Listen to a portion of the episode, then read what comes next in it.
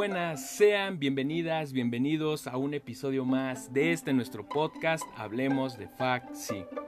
En esta ocasión traemos a varias invitadas, las cuales nos van a hablar de un programa bastante interesante. Estoy hablando del programa de medicina conductual con pacientes crónico-degenerativa y que sin duda alguna estoy seguro que va a ser de su interés. Incluso ya estoy viendo que varios van a querer estar metiéndose al programa. Pero bueno, me estoy adelantando un poco, me gustaría antes que nada, pues eso, presentar a nuestras participantes. Así que procederé a presentarlas y ellas ya nos van a hablar un poco del rol que juegan, un poco de sí. Así que me gustaría comenzar con la presentación de Laura Torres Ramírez.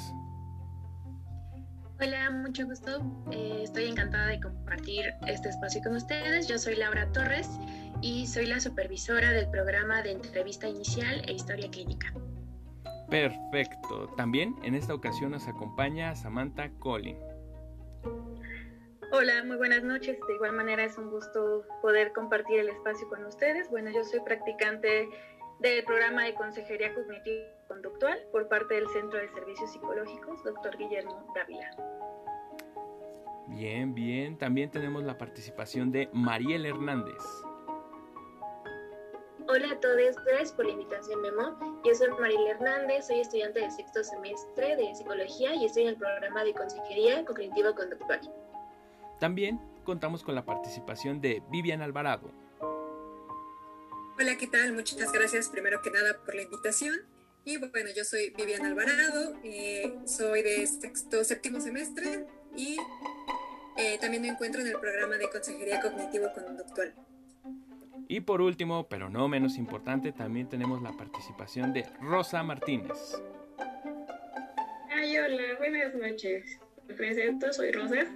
Estoy en el programa de Consejería Conductual. Actualmente ya no sé si estoy en sexto o séptimo semestre por esto de paro, pero ahí andamos.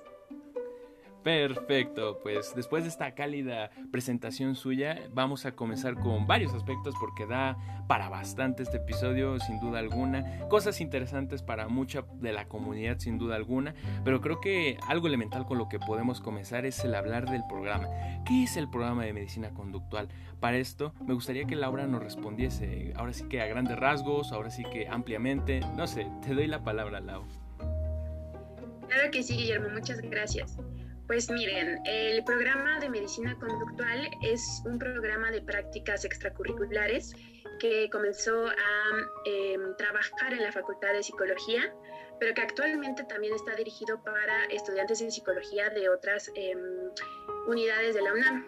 Em, y desde el año pasado también ya tenemos compañeros en Chapingo. Entonces, este programa de prácticas Em, tiene como objetivo poder darle a los estudiantes de psicología un ambiente para obtener habilidades y aptitudes que les permitan desarrollarse profesionalmente dentro del área de la medicina conductual.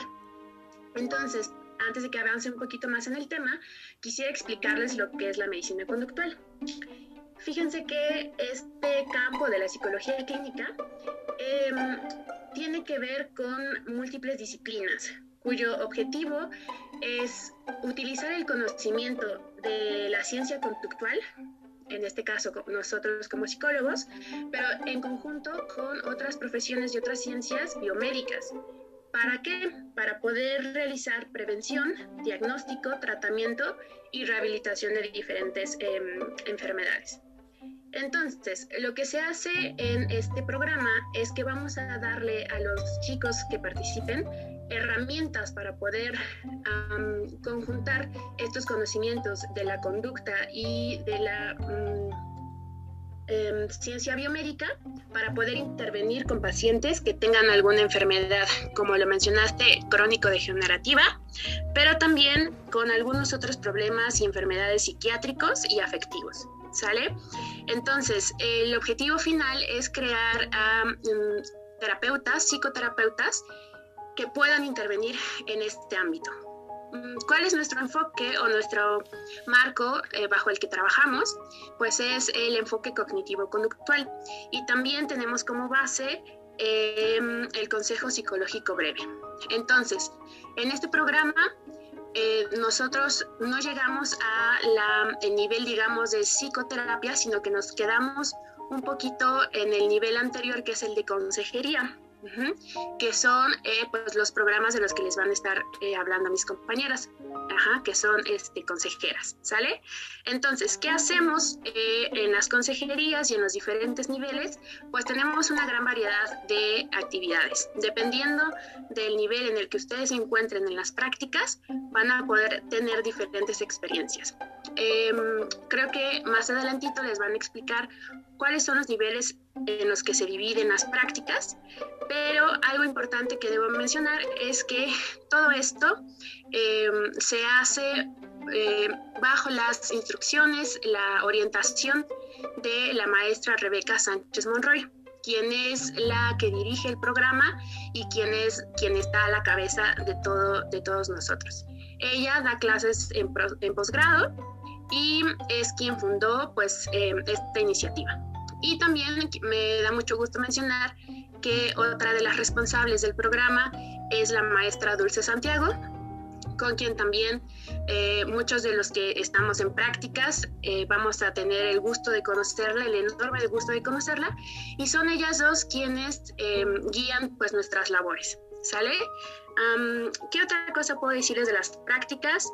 Creo que mm, son muy buena oportunidad para que podamos pasar del ambiente teórico que vemos en aulas a, em, a, la práctica, efectivamente, ¿no? A estar con pacientes, con personas reales que nos cuentan situaciones reales y que pues es eso a lo que nos vamos a dedicar quienes quieran seguir por este camino.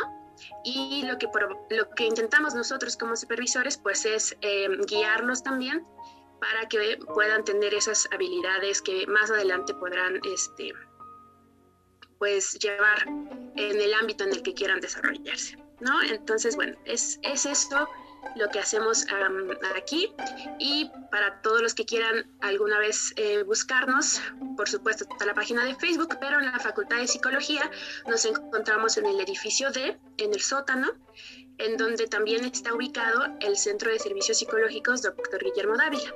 ¿Sale? Entonces, eh, estamos ahí en el cubículo 13. Espero que muy pronto eh, podamos volver y em, ahí, ahí podamos, podemos este, encontrarnos después.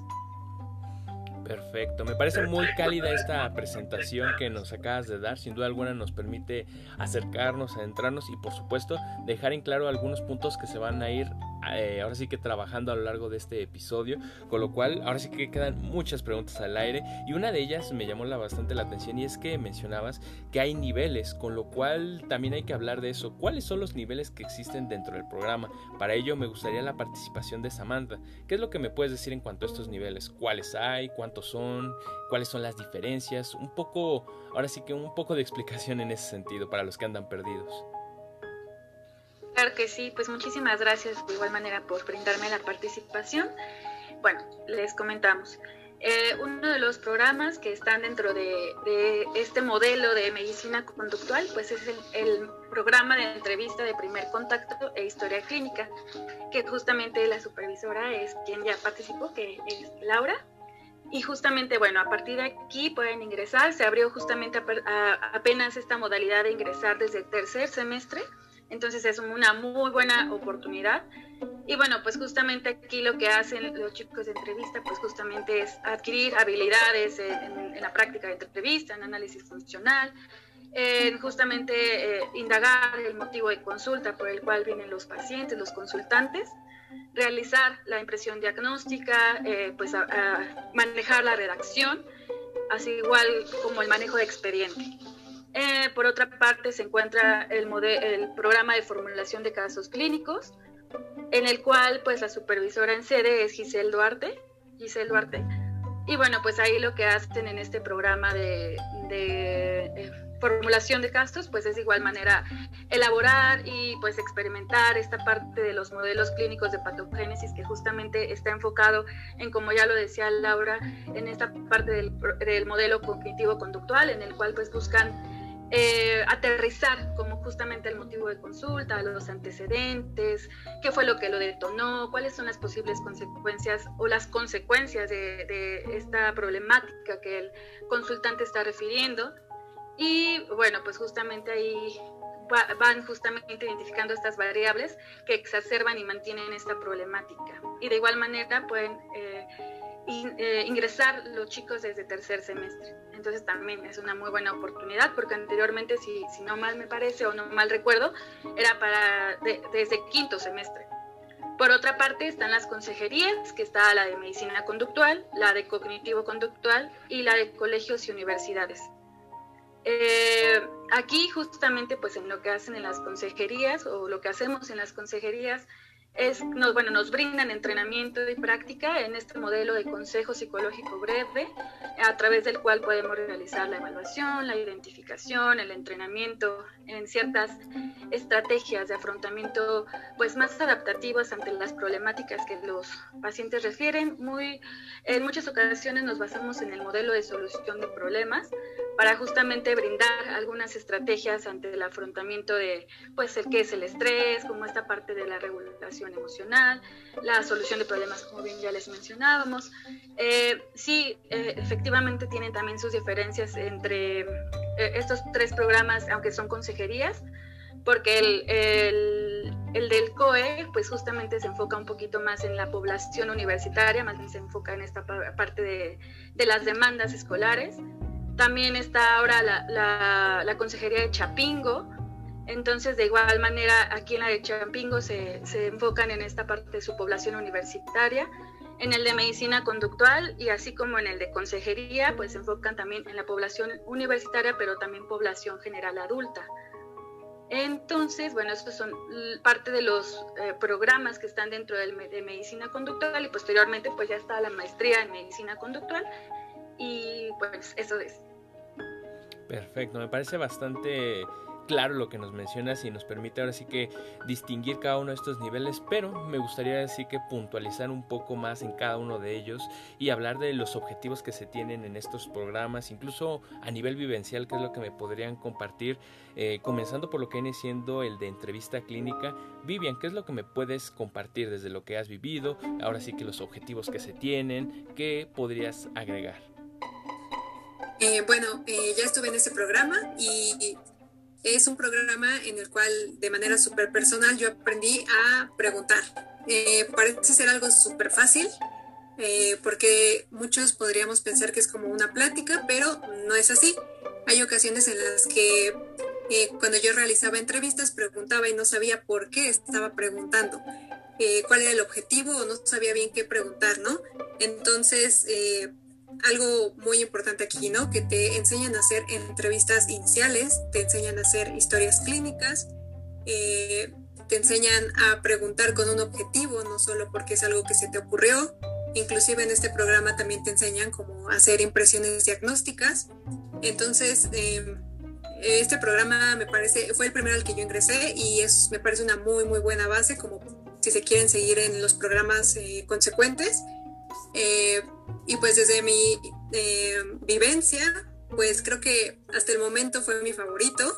Eh, tienes un contacto con los pacientes, ya te enfrentas a lo que es la realidad, a pesar de que no tienes mucho conocimiento, pues desde esos programas en los que te avientan y aprendes con los errores. Entonces eso fue algo que me ayudó de manera personal, pero también de manera académica, ¿no? y pues creo que eso sería. Vaya, me llama la atención esto que comentan de que es un complemento hasta la formación hasta cierto punto que va más allá de lo teórico, sino ya también lo práctico. Y bueno, continuando con lo que vienen siendo los programas, también está el programa de formulación de, me parece que es de bases. O Mariel, ¿me podrías hablar un poco más de este segundo eh, eh, programa que hay? Claro, Memo, es formulación de bases. Y bueno, el objetivo de este es que los estudiantes pues, adquieran habilidades para acomodar información de un expediente clínico, pero un mapa de patogénesis. Este mapa es, es una forma de descripción gráfica de variables como distal, antecedente, organísmica, de respuesta y consecuencia, que contribuyen, como lo mencionaba este, mi compañera, como al surgimiento y mantenimiento de las dificultades de algún paciente en específico. Entonces también nos permite desarrollar hipótesis, comprobarlas y proporcionar la base para el diseño de un plan de tratamiento.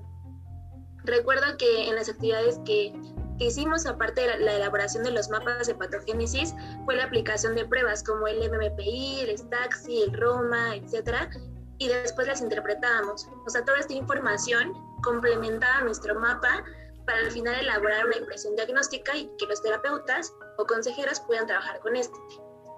En mi experiencia, pues nosotros ya pasamos por los niveles anteriores y la verdad es que en especial este fue muy retador y enriquecedor. O sea, retador porque en clases a mí no me habían enseñado nada acerca de cómo realizar un mapa de patogénesis y sí fue al principio complicado, no sé, mis compañeras qué opinen, pero el acomodar la información. Era mucha información las que nos proporcionaban y el cómo acomodarla, etcétera, era, fue todo un reto. Entonces, ah, y aparte, cabe mencionar que nosotros aquí en este programa tenemos supervisiones tanto grupales como individuales para darle seguimiento a todos los casos. Eh, y en la presentación de ellos lo hacemos frente a la doctora Rebeca y pues igual, o sea, ella nos da muchas observaciones, nos pregunta full cosas y también tener la habilidad de, esa memoria para retener toda la información que te daban era fundamental. Entonces creo que sin duda fue una gran experiencia, al igual que entrevista, pero este, esta en especial pues muy retadora. Ok, vemos que la intensidad ahora sí que va subiendo y ahora es hablar de lo que viene siendo el que se encuentran ustedes tres en concreto, Vivian, eh, Mariel, Rose. En este caso lo que viene siendo consejería cognitivo-conductual. Si bien Sam nos habló un poco más a lleno de lo que viene siendo, me gustaría, Rose, tú que estás un poco más fresca, que estás en este punto, ¿qué es lo que me puedes decir de lo que estás viendo, de lo que verás y cómo te sientes?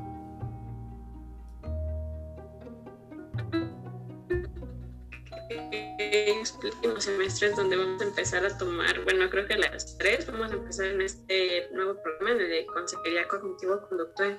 Y lo que tengo entendido es de que sí, em, bueno, es un poco más complicado ya, eh, ¿cómo te explico?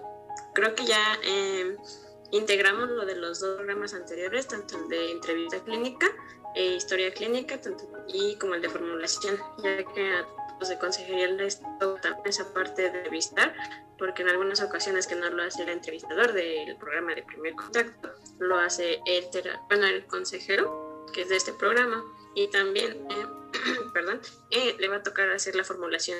De hecho, lo va a hacer con la formuladora ya que eh, en algunas ocasiones se va a resumir más la información y va a ser un tanto más puntual, porque en algunas ocasiones de formulación eh, te dan mucho más información y ya en es donde ya se quita información que no es tan relevante en el caso y realmente se queda la parte más puntual.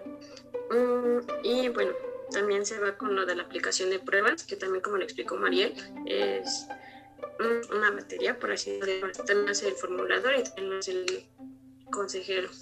Eh, no sé, creo que de hecho lo explicó muy bien. Samantha y Laura lo explicaron muy bien. Entonces, no sé si tengan alguna duda, tú Memo, o alguien más que quiera agregar algo. La verdad estamos por iniciar este paso y bueno, que la parte buena de, esta, mm, de este programa es que tiene que ver con liberar el servicio entonces está padre y a la vez como que, bueno, eh, siento que es un gran paso y algo muy importante como nuestra profesión. Perfecto, yo creo que es interesante esto que nos comentas y que ahora sí que es lo que se les viene, sin duda alguna es, ahora sí que la recopilación de lo que han estado trabajando y igual y un poco más de dificultad sin duda alguna. Y como otro punto de este programa me gustaría hablar de lo que viene siendo medicina conductual. No sé si lo pudiera retomar Lau eh, en ese sentido, ahora sí que hablarnos un poco de los objetivos, expandirlo un poco más, que al fin y al cabo eres la supervisora en ese sentido, que es lo que no, si no es, si bien no es de en concreto de este programa, ¿qué es lo que podrías decirnos desde tu conocer? Claro que sí. Mm, bueno, primero que nada, debo decir que yo también fui consejera en medicina conductual antes de estar en, donde estoy ahorita de supervisora. Y entonces, em, la diferencia que existe entre los programas de medicina conductual y cognitivo-conductual es que los pacientes que son derivados a medicina conductual eh, suelen venir ya con diagnósticos médicos previos, ¿sale? Es decir, em, con diabetes, con hipertensión, con cáncer, con algún em, trastorno psiquiátrico. Entonces, eh, esa es como la, el criterio que se utiliza para derivar a las personas, ya sea em, a medicina o a cognitivo-conductual.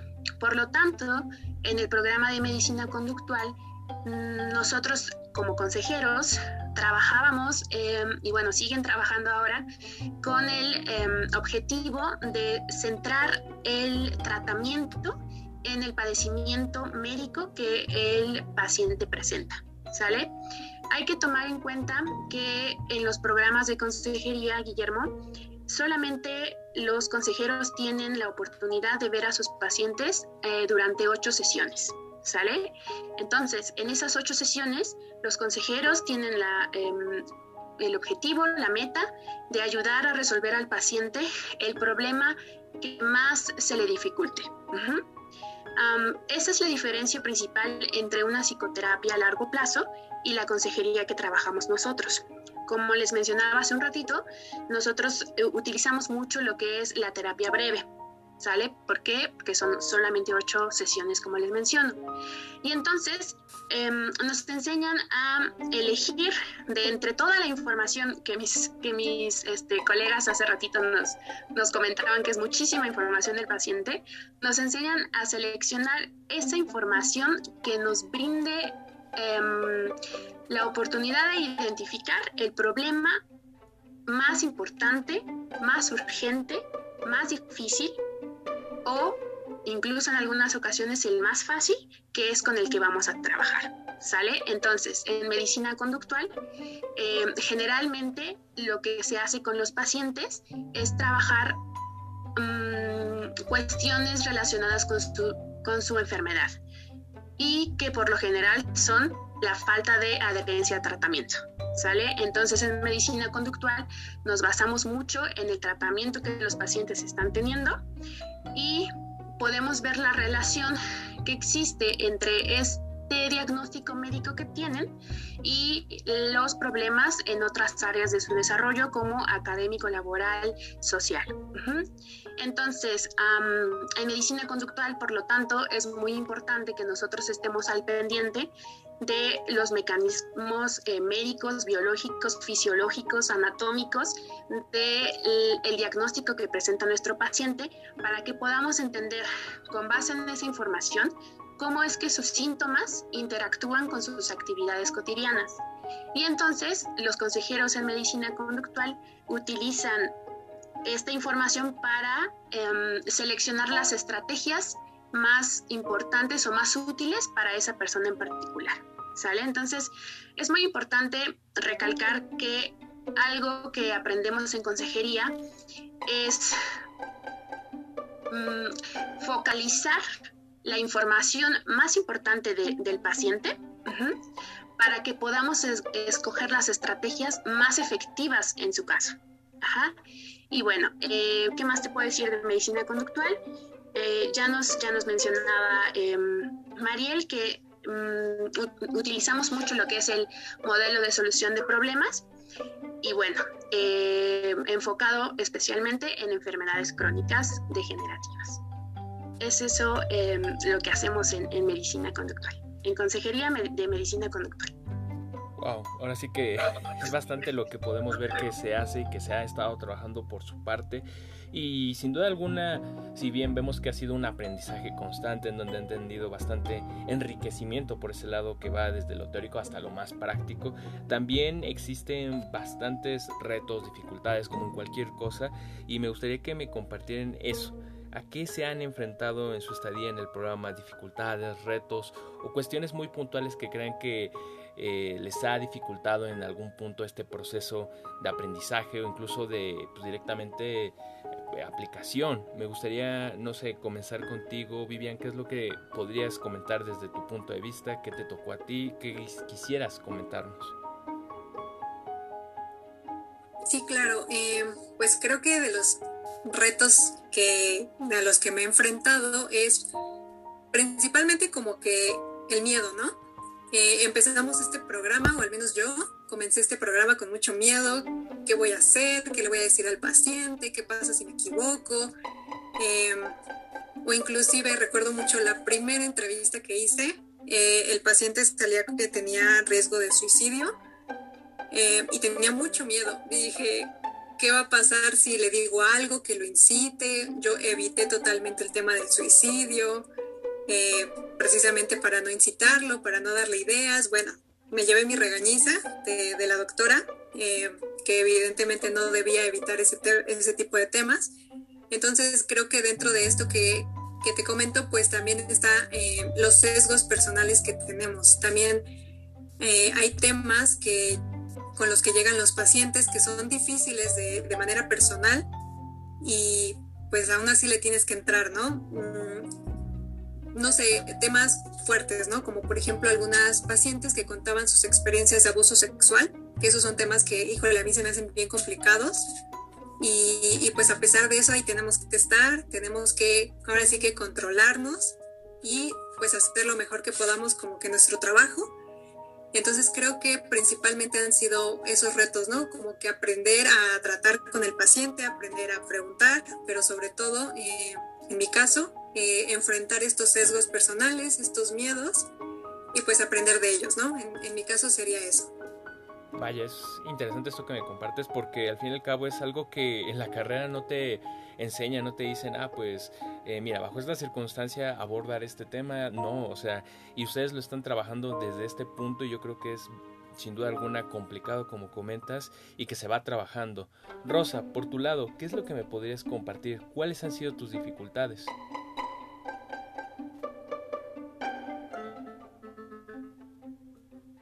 Creo que conviviendo al principio de ambos programas, tanto de entrevista como de formulación, empecé con miedo, pues esta inseguridad, ¿no? De si ya me voy a presentar a personas, a pacientes y cómo hacer una entrevista, ¿no? Porque en, en las clases pues no te dan como tal una una parte práctica de poder entrevistar, ¿no? Nada más te piden como entrevistar a tu compañero o así, y es una situación muy difícil y elaborada, te cuesta, entonces sí es como esa cuestión, como decir bien, falta indagar en algunos aspectos y pues sí la maestra Rebeca ya te empieza como a decir las observaciones y en dados casos pues sí, años, ¿no? Y te dice que te falta indagar y es importante y cosas así. Y eh, es también esta presión por la cuestión, bueno, yo lo sentí también más por, la cuestión del internet, de que en ocasiones fallan, ¿no? Y entonces estás en la entrevista y te falla el internet, entonces es como un medio Y pues sí, nosotros nos dicen que tenemos como un tiempo establecido para realizar la entrevista. Entonces, y luego es como nos tocaban de 12 horas al día, y entonces una agendaban, por ejemplo, 5 o 6, ¿no? Y era como no hagas esperar al paciente, porque también el tiempo es valioso de él. Entonces es como si te tienes estos problemas con el internet, pues ya trae la presión, pero más que nada sí es esa inseguridad, pero y en adelante pues ya conforme vas, es, bueno, vas aprendiendo, vas teniendo más experiencia ya es como que estás perdiendo un poco el miedo, ¿no? Y aprender que te vas a seguir equivocando. Mm, y de eso vas a estar aprendiendo de las observaciones, porque al principio eran un poco duras las regañas, era como que ya las leí, así como que ah, no sirvo, pero ya te das de que, pues sí, observaciones y más que nada son como un aporte para tu eh, profesión, bueno, para tu carrera y para tu crecimiento como, como psicólogo. Vaya, sin duda alguna es complementario a lo que nos está compartiendo Vivian. Mariel, ¿qué es lo que puedes decir desde tu punto de vista, complementando un poco de lo ya mencionado? Bueno, pues voy a partir primero con el conocimiento de pruebas. Nosotros aquí en formulación aplicamos seis pruebas, entre ellos el MMPI, como ya lo había mencionado, etcétera. Y es algo que en mis materias de psicodiagnóstico, no sé dónde se ve, no lo había visto, o sea, nunca lo había visto. Entonces esa, esa capacitación recuerdo que duró como tres horas, cuatro horas, y la supervisora Giselle pues nos explicó todo, así todas las pruebas para la próxima semana ya aplicarlas e interpretarlas. Fue todo un reto, en verdad sufrí mucho con el MMPI, pero sin duda fue un gran complemento para mis clases. Bueno, actualmente em, yo lo estoy viendo en psicodiagnóstico, apenas estamos empezando a verlos y la teoría, ¿no? Y ya es como entender o tener mayor conocimiento gracias a estas prácticas. Por otro lado, creo que reitero mucho esto de el control emocional, algo que se me quedó mucho fue cuando estuve en entrevista, había, estaba pasando por momentos muy complicados y tenía que hacerle entrevista a una, a una paciente. Y no sé de dónde agarré como ese, ese valor y aparte congenié tanto con la paciente que pues la, la, hice, la realicé y me acuerdo que hasta le, le había comentado a mi supervisora en ese entonces, Laura, lo que había sucedido porque algo se me había olvidado. El punto es que para mí fue como muy fuerte lo que estaba viviendo y aparte lo que vivía la pues la, la paciente, o sea, para mí todo se juntó, ¿no? Entonces, pues aprendí cómo tener esa regulación emocional, a, pues sí, a dar como lo mejor de mí frente a este tipo de, de situaciones para no mezclar nada nada emocional con esto, ¿no? Entonces creo que eso es lo, lo, que más me ha dejado estas prácticas. Sin duda alguna yo tomé esto por una publicación que vi en Facebook y se lo comenté a mis compañeras como hay que meternos, ¿no? Como no, que no sé qué. Pero fue la mejor decisión que pude haber tomado el estar en esas prácticas, definitivamente. Ok, me gustaría vincular esto porque ya no solamente es hablar de la cuestión difícil, negativa, sino también las herramientas que han logrado adquirir y que sin duda alguna les van a facilitar el día de mañana su formación más allá de lo teórico que estamos viendo ahora sí que en la carrera también a nivel práctico. Con lo cual, me gustaría preguntarte a ti, Samantha, estuviste en lo que viene siendo un año en el programa de consejería cognitivo-conductual. Eh, me gustaría vincular un poco con lo que dijo Mariel en cuanto a herramientas, a cuestiones que fuiste trabajando y que hoy en día puedes decir, ah, pues esto lo obtuve a lo largo de ese año y hoy en día pues me han estado facilitando en X o Y cosas. ¿Qué te gustaría comentarnos? Claro, pues, ay, la verdad es que, eh, bueno, yo cuando ingresé a este programa, que ya está próximo a concluir, que justamente es el 6 de agosto, eh, pues bueno, yo venía de, de, una materia que se llama Teorías Psicológicas de la Salud, donde obtuve la teoría y posteriormente me, me seguí a la de octavo, que no recuerdo el nombre por el momento, pero ahí justamente es donde yo vi como la parte de, de formulación de caso, de entrevista, historia clínica, pero yo anteriormente no había pasado por los programas como mencionaban mis compañeras. La realidad es que yo nunca me había enterado de estos programas y de hecho, bueno, la razón por la que me, me enteré de, de, la, de, la, parte de la consejería fue porque justamente una eh, conocida, una, una, conocida mía que, que, ya igual había egresado, eh, realizó como la publicación, ¿no? De que esas eran las prácticas en las cuales ella había estado. Entonces, pues yo inmediatamente fue que, que realicé como este proceso y justamente pues por esta aproximación previa que había tenido a lo largo de esa materia teórico-práctico fue que pude ingresar a la consejería. Entonces, bueno, dentro de la consejería, pues al final, aunque ya tenía esta parte de la formulación o entrevista, pues sí es muy diferente porque, bueno, lo tenía en la parte de... Eh, sí, tuvimos un caso real en ese momento, pero también algunos otros eran simulados. Entonces, justamente cuando entras al programa, pues te das cuenta que es un escenario real en el cual, como dicen, ¿no? Ya es como... Eh, ver de por medio, ¿no? Sobre las necesidades del paciente, pero a su vez como no olvidar tus propias eh, necesidades o cuidados, ¿no? Porque de repente en tiempos de pandemia, uy, enfrentas tantas cosas como dijeron, ¿no? Personales, académicas, laborales también. Entonces, de repente, pues sí, es un poquito complicado, como dicen, quitarte la, la capa de todas tus situaciones a ingresar con, con, los pacientes, ¿no? Entonces, pues sí, de los retos que, que enfrenté fue justamente el, aplicar, ¿no? Eh, bueno, el justamente calificar pruebas, porque como bien mencionaban hace rato mis compañeras, en ocasiones, pues, cuando justamente hay como este cambio entre el, un programa y otro, pues a veces no están los chicos de formulación o de entrevista, entonces te toca a ti, ¿no? Realizar esta parte. Y entonces, pues sí, hay algunas pruebas que yo no las conocía y entonces de repente me enfrenté a eso de tengo que calificarlas y justamente de ahí, pues aterrizarlo con toda la información que ya tienes. Y pues habían algunos compañeros que ya venían justamente eh, trabajando con la maestra Rebeca, ¿no? Y con todos los eh, supervisores en sede.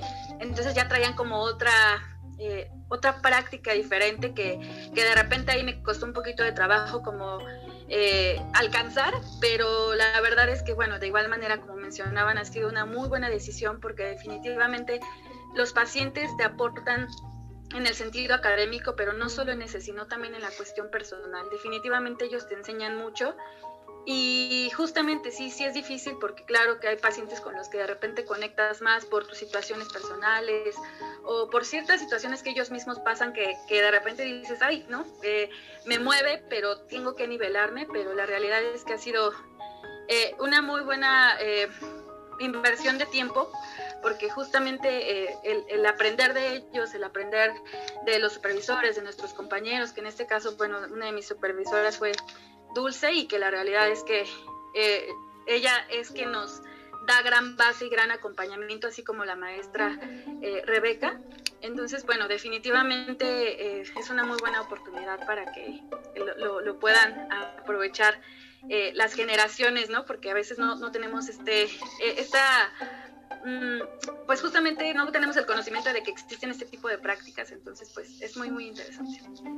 Creo que es muy importante también esta reflexión que nos brindas, que le das a la comunidad en general, no solamente a los que están dentro del programa, que sin duda algunas pues, forman parte y es muy importante en sí, sino también de lo que se va generando con la misma comunidad que se va creando, unas personas entran, otras van, y eso creo que también es incentivo para los mismos estudiantes el ver que más allá de lo académico, que si bien este, se reconoce toda esta labor, también a nivel personal es mucho lo que se construye, con lo cual casi para llegar a lo que viene siendo el desenlace de este podcast me gustaría hablar del programa. Supongo que después de escuchar este episodio muchos van a querer meterse, quieren informarse un poco más, mucha gente dirá pues hay requisitos, es difícil, ¿qué, es lo que necesito para formar parte y yo creo que eso es importante, muy clave. En ese sentido, Laura, ¿qué es lo que nos podrías decir?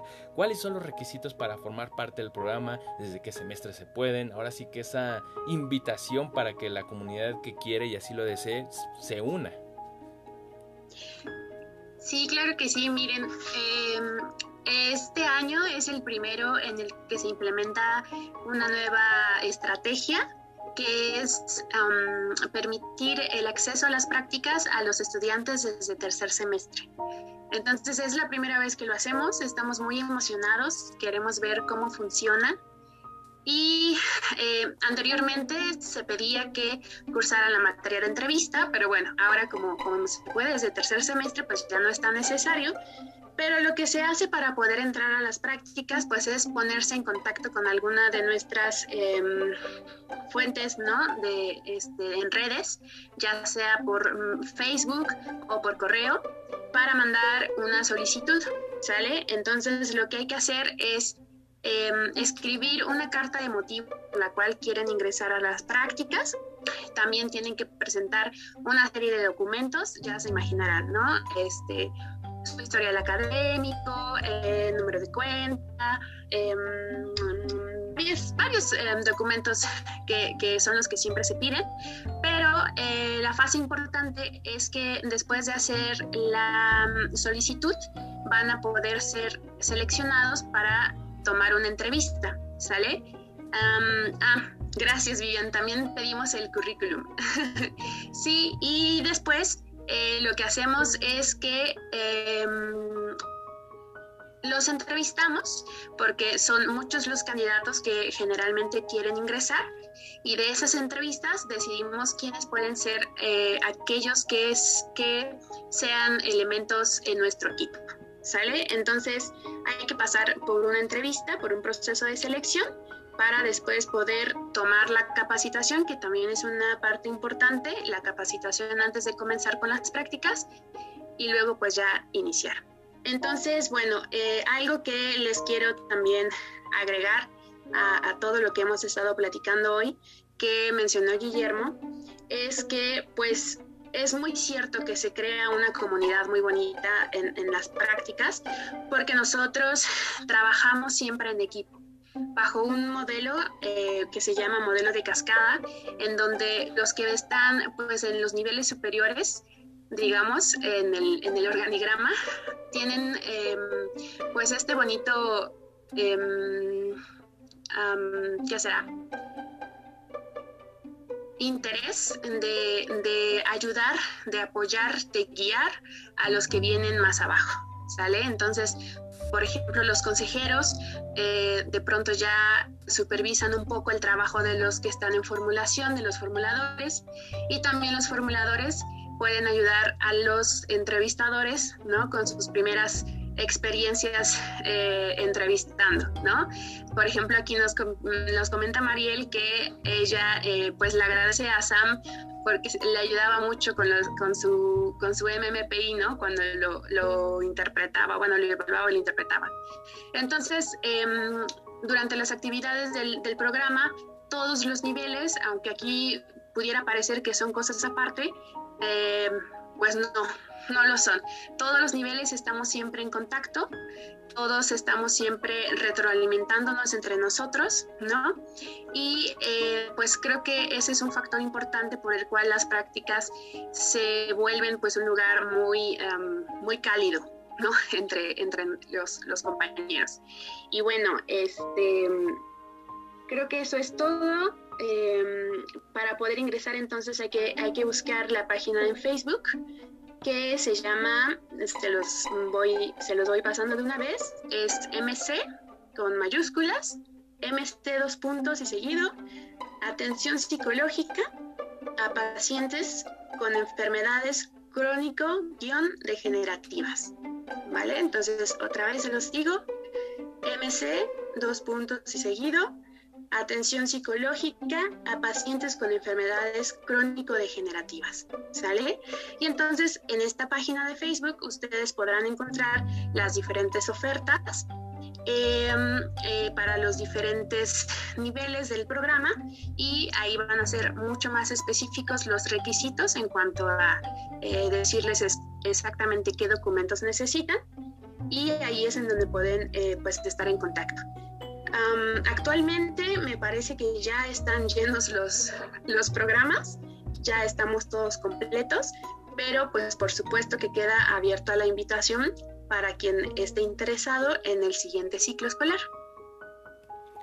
Perfecto, yo creo que es muy importante esto que nos agregas para darle cierre, por supuesto, al episodio, pero también para incentivar a la comunidad a que forme parte del programa eh, ya en algún momento. Ahora sí que pues, igual y cuando todo sea presencial alguien más se anima o ya, ya lo veremos sin duda alguna los demás compañeros yo creo que sí se animarán después de haber escuchado este podcast ya que sí es una ventaja es una ahora sí que una facilidad que brinda el programa para poder tener más acercamientos por así decirlo con compañeros y a lo que viene siendo la psicología en sí, que en ocasiones pues algunos se quejan de que no, pues necesitamos más campo, necesitamos más práctica y pues se abren estos espacios que nos ayudan a fortalecer eso y que sin duda alguna servirán. Y pues bueno, sin duda alguna fue un podcast bastante interesante. Les agradezco a cada una de ustedes por su participación. Estoy seguro que a más de uno ya se le vendimos el paquete y van a querer estar en el programa. Pero bueno, eso ya lo dejamos para el futuro. Y pues bueno, con esto me despido.